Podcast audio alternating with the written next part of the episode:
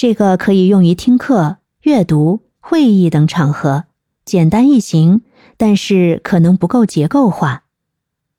第二种方法呢是色彩笔记法，也就是使用不同颜色的笔或荧光笔来标记不同类型的信息，比如用红色标记重点，用蓝色标记关键概念，用绿色标记例子等。色彩可以增强记忆和理解。第三，提问笔记法，在笔记中提出问题，并在后面回答问题。这种方法有助于激发思考和深度的理解。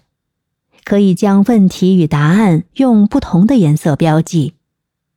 这种方法是我个人用的最多的方法，对于深度理解学习内容非常有帮助。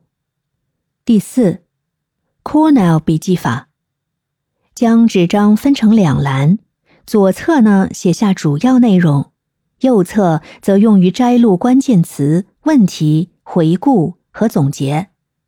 这适用于学习和复习阶段。